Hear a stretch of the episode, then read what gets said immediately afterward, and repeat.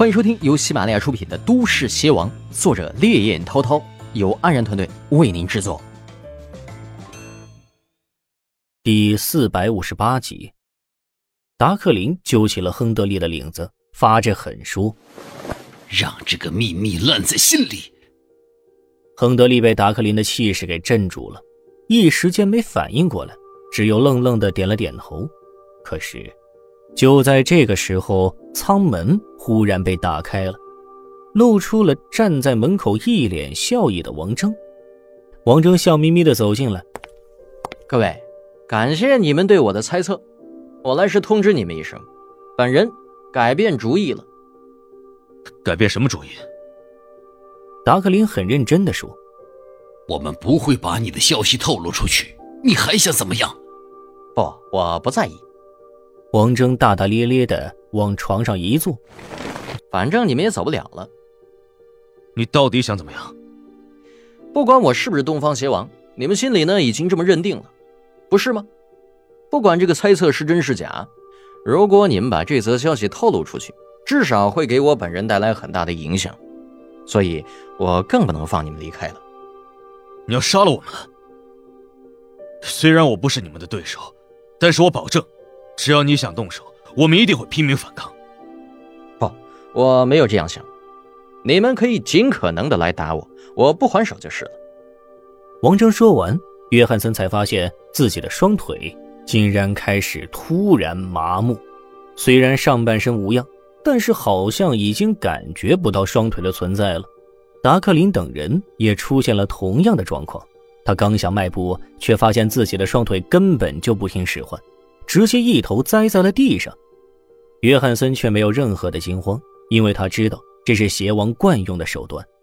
面对这样的男人，他们根本没有任何的抵抗能力，那一点卑微的反击，在他们看来无异于螳臂挡车。你想怎么样？你们是不是想做成这个任务，然后引起那个人的注意呢？不如我给你们提供一个更好的出路，你看如何？去华夏首都，去找一个叫李明浩的人，就说你们是我派去帮他的。你想让我们去给你当打手？你觉得你还有别的选择吗？我可以让他复原。什么？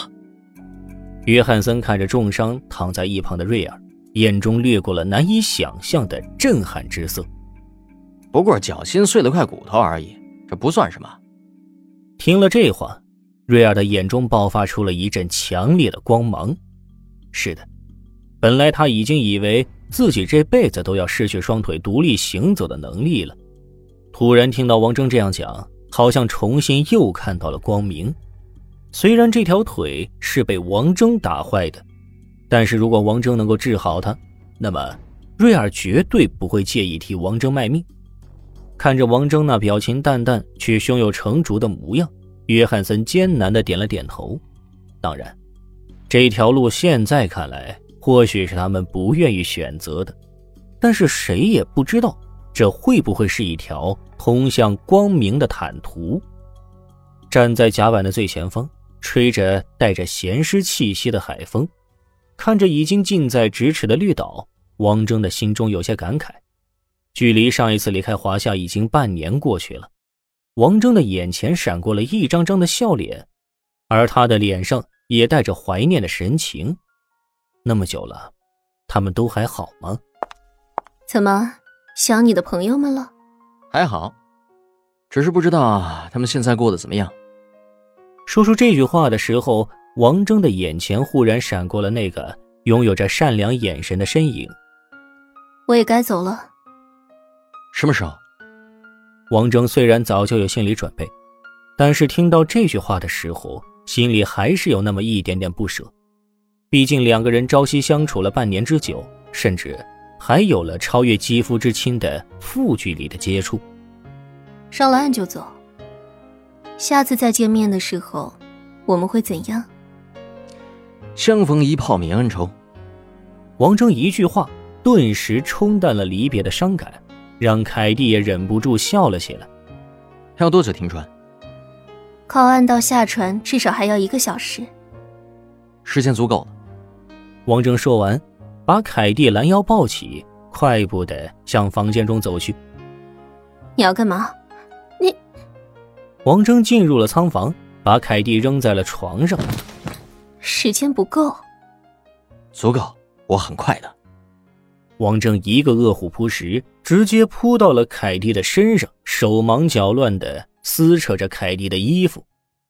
客轮终于靠岸了，但是王峥几人已经坐着救生艇从浅水区提前离开，因为船上发生了枪击案，从水手到船长几乎死光了，而且都是岛国籍的工作人员，这事态就有些严重了，而且也属于国际事件。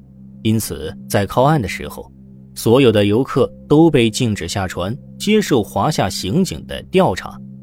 就在警方绞尽脑汁的排查嫌疑人的时候，事件的主要负责人此时正在绿岛的大街上转悠呢。凯蒂已经离开了，但是那颗王峥送给他的钻石，那颗激起了无数风浪的独一无二的天蓝色的钻石。本集播讲完毕。想要收听更多作品，请喜马拉雅搜索并关注主播安然，安全的安，燃烧的燃。